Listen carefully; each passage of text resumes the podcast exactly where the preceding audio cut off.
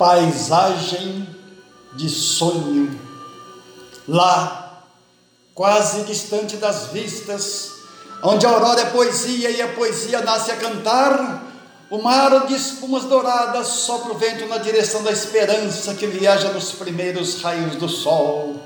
E o sol brota das águas, à semelhança das gaivotas que deixam seus ninhos no rochedo para o bailado matinal sob a luz que incendeia a madrugada. E o céu, lá no infinito horizonte, cobre-se de encantamento sob o pincel das cores cálidas que brincam entre as nuvens matizadas de chamas.